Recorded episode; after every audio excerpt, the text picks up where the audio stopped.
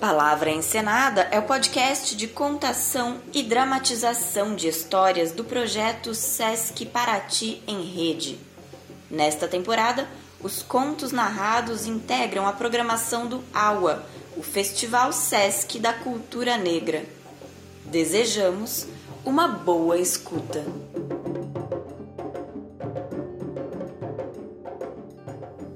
Sou Keoa Poema, contadora de histórias e gostaria de compartilhar algumas narrativas que recolhi em Burkina Faso, oeste africano, no ano de 2012, junto a narradores tradicionais de Bobo de Olaçu. Em Burkina Faso, é costume, sempre que se começa uma narrativa, primeiro perguntar ao público: Ziriziri? O que significa? Posso contar? Ao que o público responde: não, sim, nós permitimos. Por isso, antes de mais nada, eu gostaria de pedir licença para contar a história de uma jovem que não queria se casar, de um rapaz em busca do saber, em busca do conhecimento e, por último, sobre a criação de um instrumento extraordinário. Fatu era uma jovem muito bonita, mas ela não queria saber de se casar, o que era um problema para sua família, pois naquela época, naquele lugar do mundo, sempre que a jovem atingia certa idade, era importante que começasse a pensar em casamento, filhos, essas coisas. Mas Fatu a cada homem que via, em cada homem que conhecia, sempre encontrava algum defeito. Um era baixo demais, o outro era alto demais. Um falava sem parar, o outro era arrogante. De um jeito ou de outro, em cada qual ela encontrava uma característica que considerava insuportável. O tempo ia passando e quanto mais o tempo ia passando, mais a sua família ia ficando preocupada. Todos os dias, ou o irmão mais velho, ou a irmã mais velha, ou um tio ou uma tia, ou o pai ou a mãe, alguém sempre vinha até ela para tentar convencê-la de que afinal de contas o tempo estava passando e seria importante ela encontrar um bom homem, casar, ter filhos, ser feliz. Tanto falaram que certa manhã Fatu acordou decidida. Ela foi até eles e disse assim: Pois muito bem, vocês querem que eu me case? Eu me caso. Mas eu só me caso se por um acaso eu encontrar um homem que não tem em seu corpo nenhuma única cicatriz. Todos acharam aquilo muito estranho, mas concordaram. Afinal, era sua vida, seu destino, seu corpo. Dali em diante, cada pretendente que aparecia Primeiro tinha que passar por uma espécie de verificação, que quem fazia era o irmão mais velho. E bem, é possível imaginar. Todos, de um modo ou de outro, tinham cicatrizes. Cicatrizes de guerra, cicatrizes por conta do trabalho no campo, cicatrizes da infância, cicatrizes pequenas como a picada de um mosquito, cicatrizes grandes como o corte de um facão. Todos, de um modo ou de outro, tinham cicatrizes, uns mais, outros menos, umas pequenas, umas enormes, mas não havia homem que tivesse a pele sem uma única marca. O tempo ia passando até que certa feita apareceu, vindo do leste, um homem. Era um homem alto, elegante, com a pele negra e lisa. E este homem foi direto até o pai de Fatu, dizendo assim: Meu senhor, eu quero me casar com Fatu. E eu garanto que eu não tenho em meu corpo nenhuma única cicatriz, do jeito que ela deseja. O irmão mais velho fez a verificação de sempre. E de fato aquele homem não tinha nem mesmo picada de cobra, picada de mosquito, não tinha sequer um arranhão sobre a pele. Toda ela era inteira, como se tivesse ele acabado de nascer. Fatu, quando colocou os olhos nele, achou-o tão belo que depois de saber que aquele homem sim cumpria as suas exigências, disse: Muito bem, com ele eu aceito me casar. Todos ficaram muito felizes e não se demoraram a organizar as festas de casamento. Nas vésperas do casamento, no entanto, velho, muito velho, veio até Fatu e disse assim: Minha filha, é verdade que esse homem, ele, ele não tem cicatriz nenhuma em seu corpo, mas é verdade também que ele, ele não tem cheiro de gente. Ah, Fatu nem escutou aquilo, não deu a mínima atenção. Ela estava muito feliz. Nos dias seguintes, celebraram-se as festas. Houve muita comida, bebida, dança, houve muita alegria e Fatu estava radiante. Depois do casamento, como é costume naquela região, o marido levou Fatu para sua aldeia. Eles deixaram a terra da família de Fatu e seguiram em direção ao leste. Atravessaram primeiro uma planície, depois um rio, uma montanha e logo depois dessa montanha havia uma floresta. Eles entraram na floresta, caminharam por trilhas, até que encontraram uma árvore gigante e no pé dessa árvore havia uma grota. Chegando ali, eles entraram naquele buraco que era um buraco enorme que havia logo abaixo da árvore. Lá dentro o homem despiu a sua pele de ser humano e se mostrou como de fato era uma cobra. Daquele dia em diante, Fatu se tornou prisioneira dele. Todos os dias ele saía logo de manhã bem cedo e só voltava à noite. Fatu não fazia outra coisa a não ser se lamentar e chorar. Até que certa feita ela acalmou o coração, ela silenciou. E quando ela silenciou, ela notou, ela escutou passos de pessoas ali por perto. Ela percebeu que ali havia uma trilha, uma trilha pela qual cruzavam pessoas as mais diversas vindas de diferentes lugares. Por isso, a partir daquele momento, dia e noite, noite e dia, ela passou a cantar uma canção. Era uma canção que dizia: Senhor passante, senhora passante, se por um acaso me ouvir, leve essa música ao meu irmão, ao meu pai, à minha irmã, à minha mãe. Noite e dia, dia e noite ela cantava. De vez em quando, quando o marido percebia, ele se impacientava, se irritava, dizia: Cala-te boca, mulher, porque é claro que ninguém está te escutando. Mas ainda assim, ela continuava, dia e noite, noite e dia.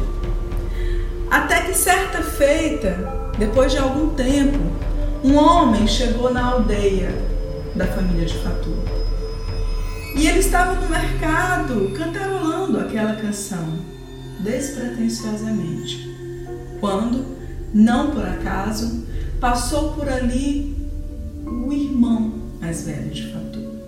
E quando ele escutou aquela canção, ele não teve dúvidas, ele chamou o homem até si, perguntou a ele onde ele a havia escutado e no dia seguinte, sem perder tempo, ele e uma outra irmã de Fatu partiram em direção à floresta.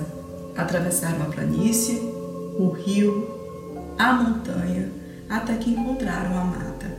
Entrando na mata, caminhando por suas trilhas, pouco em pouco eles começaram a escutar, primeiro de muito longe, a voz da irmã, depois cada vez mais perto, até que eles a encontraram.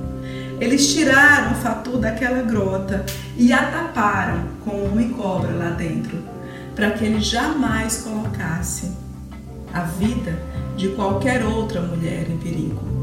Voltaram para casa. E a partir daquele dia, Fatu percebeu que havia muitas coisas possíveis nessa vida. Uma delas, certamente, não é um homem ou mulher sem cicatrizes. Há um ditado no oeste africano que diz que a palavra dos mais velhos é como seus cabelos brancos, torna-se cada vez mais clara com o passar do tempo. Certa feita, um jovem resolveu acompanhar um velho mestre em seu caminhar pelo mundo.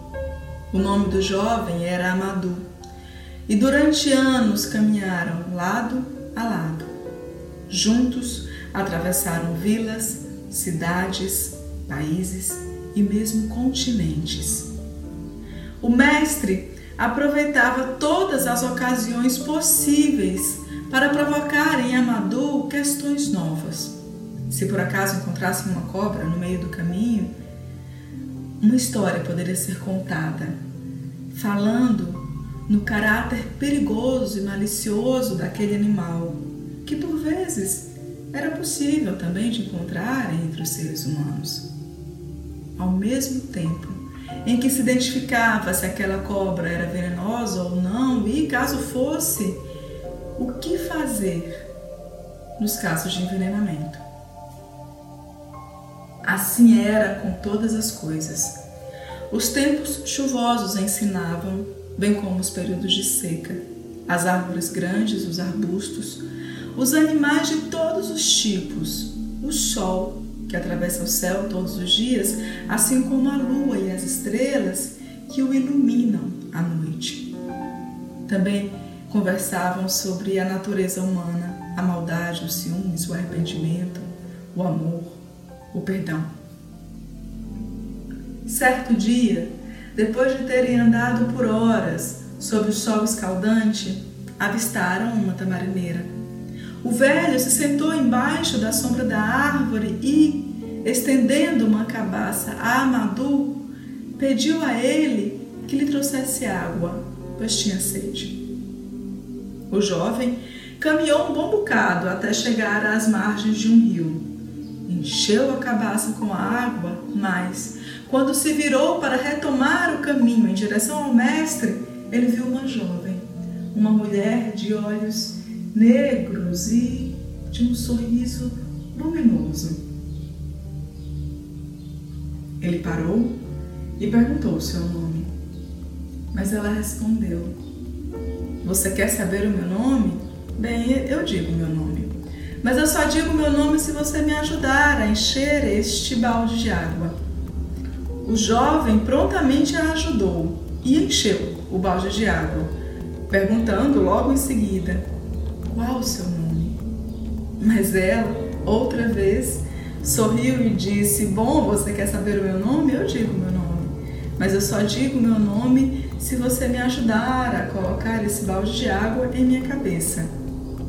Rapidamente ele a ajudou. E Assim que ele colocou o balde de água em sua cabeça, ele voltou a perguntar: Me diga, qual o seu nome? Ah, você quer saber o meu nome? Eu digo meu nome. Mas eu só digo meu nome se você me fizer companhia até a minha aldeia. E ele não resistiu. Ele a acompanhou até a sua aldeia. Ao chegarem na aldeia, Amadou foi apresentado ao pai da jovem, que era o chefe, e tinha uma família numerosa, com muitas esposas, filhos e filhas. A jovem, que se chamava Cira, contou ao pai sobre a gentileza de Amadou. E, diante disto, o chefe falou: Faço questão que fique sob minha hospitalidade por pelo menos três dias e não aceito recusas. Como não podia recusar, Amador ficou três dias naquela aldeia. Comeu sempre com a família do chefe, sentava-se ao seu lado na roda de homens e à noite juntava-se a Cira, próximos à fogueira, para ouvir as histórias dos mais velhos e as canções dos griots. Ao final de três dias, ele agradeceu imensamente ao rei e à sua família, mas anunciou que precisava ir embora. Porém, o rei disse: Qualquer pessoa que aceita nossa hospitalidade por três dias tem o direito de ficar por mais três meses, aprendendo sobre nossa história, nossos costumes e crenças. Mais uma vez, Amadou não conseguiu recusar. Ele até se lembrou do velho mestre, mas a insistência era tanta, os olhos de Cira eram tão belos que ele não conseguiu dizer não. Por três meses, ele caçou com os caçadores da aldeia, conheceu os grãos e as plantas que ali se plantava. Contaram-lhe as histórias daquele povo, falaram da geografia, das épocas de chuvas e das épocas de seca. Ele conversou com os homens mais velhos, com as mulheres mais velhas, também com jovens e crianças. Findos os três meses, ele se preparou para ir embora. Agradeceu a todos, despediu-se da jovem Cira, mas ao tentar se despedir do chefe, ele segurou forte a sua mão, olhou-o profundamente nos olhos e disse: Você é um bom homem, Amador. Um homem atento, gentil, gosta de aprender. Quero-o ao meu lado e desejo que se case com uma de minhas filhas. Ora, Amadou mais uma vez não conseguiu dizer não. Ele estava completamente apaixonado por Cira e decidiu se casar com ela. O tempo passou. Ele e Cira tiveram filhos e mesmo netos. O velho chefe veio a falecer e Amadou acabou assumindo seu lugar. Certo dia, quando Amadou não era mais exatamente um jovem, e sim um homem maduro, uma grande tempestade com ventos e chuvas lançou-se sobre sua aldeia. Todos corriam desesperados de um lado a outro, os adultos cuidando das crianças e tentando salvar algo do que tinham. O próprio Amadou, agora chefe, empenhava-se em proteger seus filhos e netos, correndo dos ventos e da chuva forte. Desesperado, indo na direção do rio, ele acabou tropeçando em algo e caiu.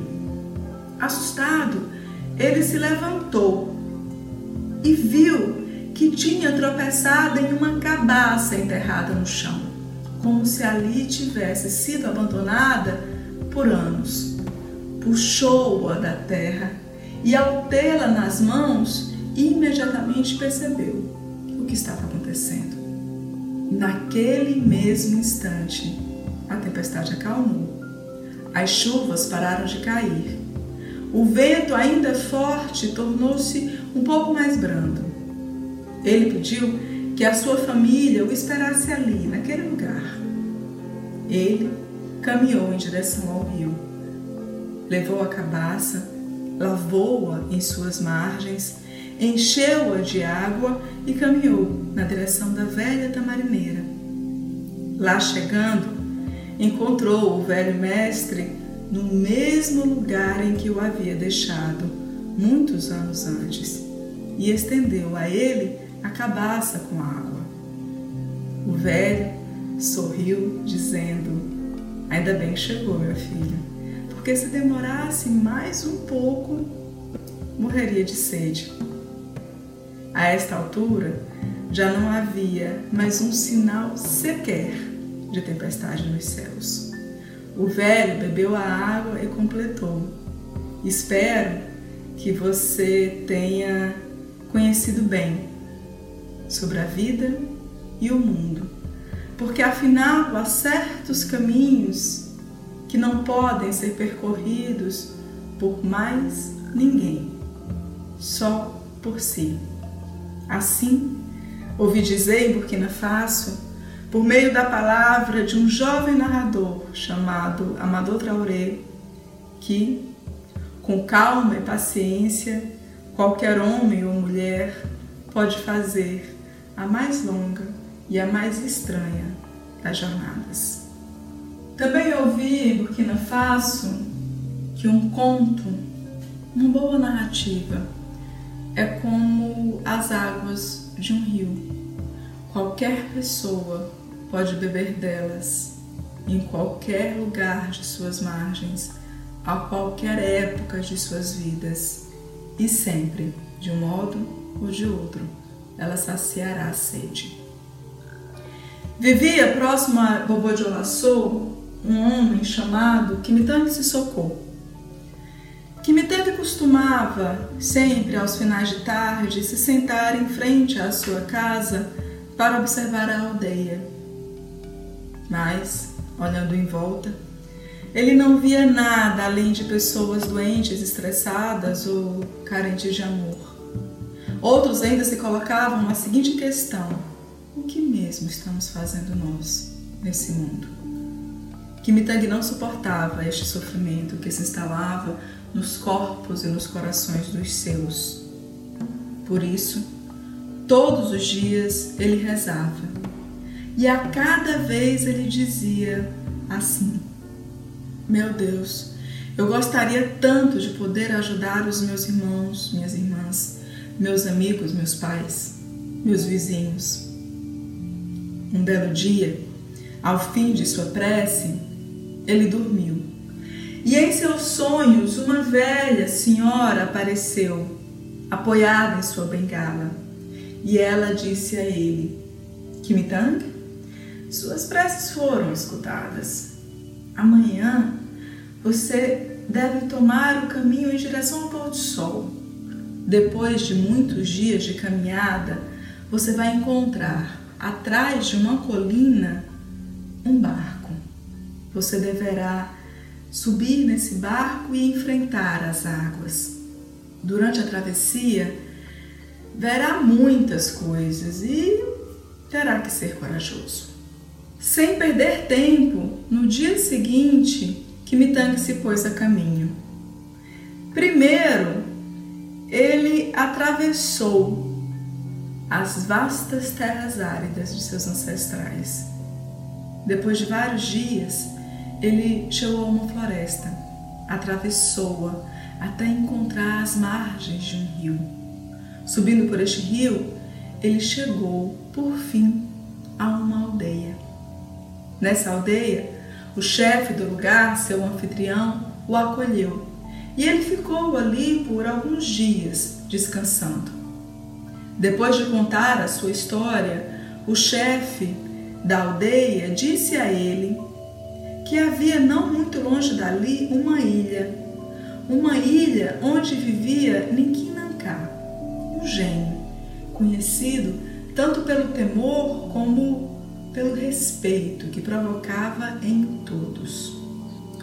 No dia seguinte, ele contornou a colina e chegou nas margens do rio que ficavam de frente para a ilha.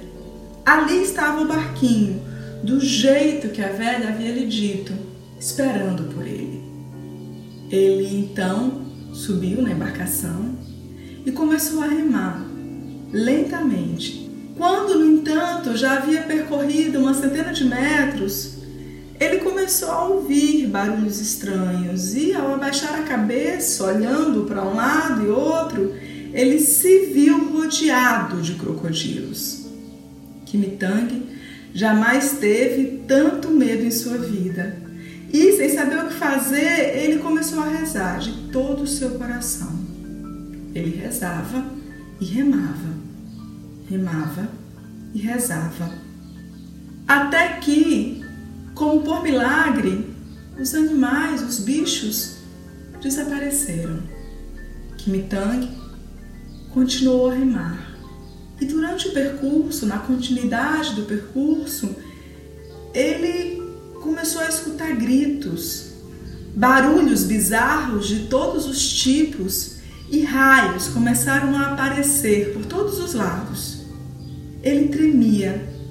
A tempestade se elevou, o vento soprava, a chuva caía, o céu manifestava sua cólera. As águas, antes mansas, agora estavam revoltas. E ele, outra vez, sem saber o que fazer, rezou, cantando, até que uma névoa densa apareceu. Ao adentrar nessa névoa, a chuva se dissipou. As nuvens pesadas desapareceram dos céus e uma ilha surgiu no meio da bruma. Ele encostou o barco em suas margens, mas antes que ele pudesse descer do barquinho, ele escutou uma voz. Quem é você e o que, é que está fazendo aqui? Era Nikinanká, o mestre do lugar. Kimitang, de início, estava muito assustado, mas ele se acalmou e explicou sua história e falou da velha senhora que o havia orientado por meio de um sonho. O gênio, depois de escutá-lo, permitiu a ele que descesse na ilha. Em seguida, Nikinanká deu a Kimitang uma série de instruções. Que ele andasse pela ilha e procurasse alguns materiais: a pele de um bezerro, uma cabaça grande e redonda, as ramas de uma castanheira, um pedaço de ferro, um anteparo de madeira. Kimitang escutou tudo atentamente e fez exatamente aquilo que o gênio o havia pedido. Encontrou, buscou e encontrou cada um daqueles materiais. Depois de tudo pronto, ele os levou até Nikinanká. E Nikinanká, outra vez, orientou Kimitang. E a partir das orientações de Nikinanká, Kimitang foi dando forma ao instrumento. Primeiro ele pegou a cabaça, cortou-a ao meio.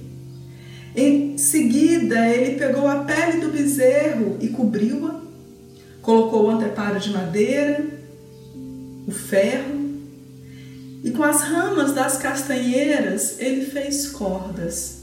Primeiro ele colocou sete cordas, depois outras sete e ainda mais sete, totalizando 21 cordas.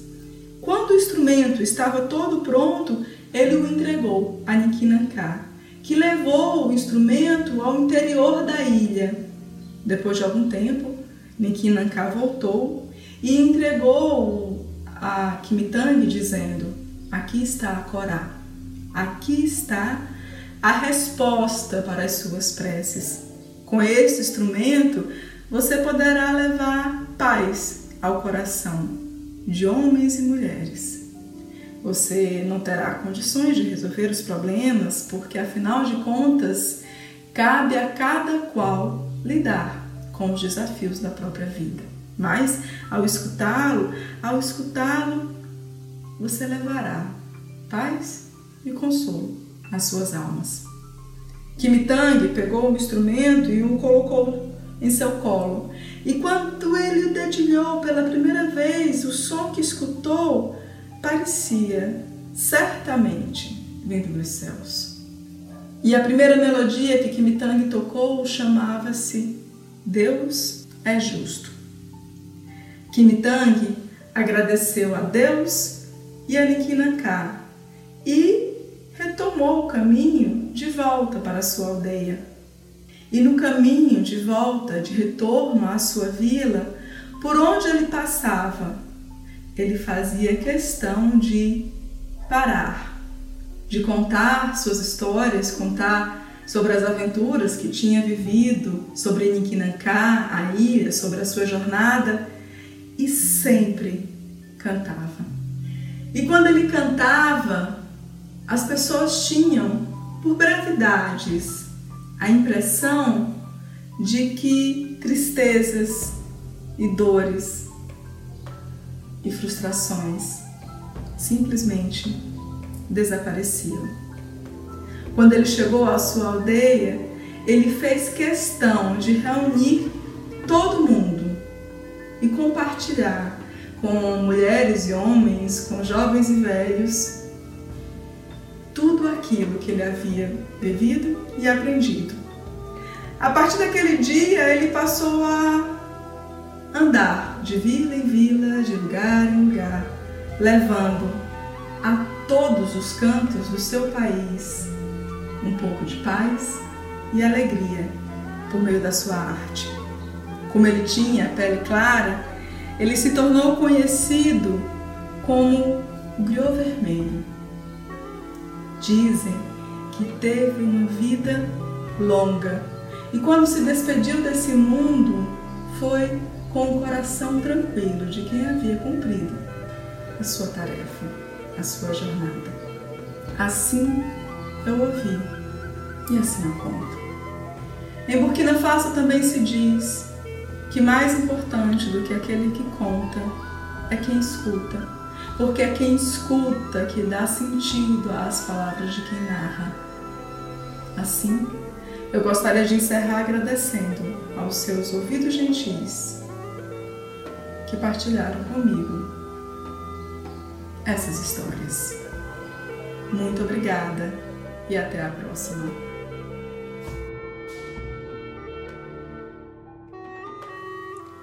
Este episódio encerra a quinta temporada de Palavra Encenada, o podcast de contação de histórias do Sesc Paraty.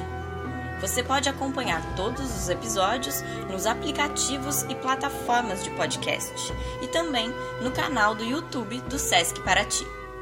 A programação do Polo Sociocultural Sesc Paraty é gratuita. Acompanhe o nosso trabalho nas redes sociais e no site www.sescparati.com.br.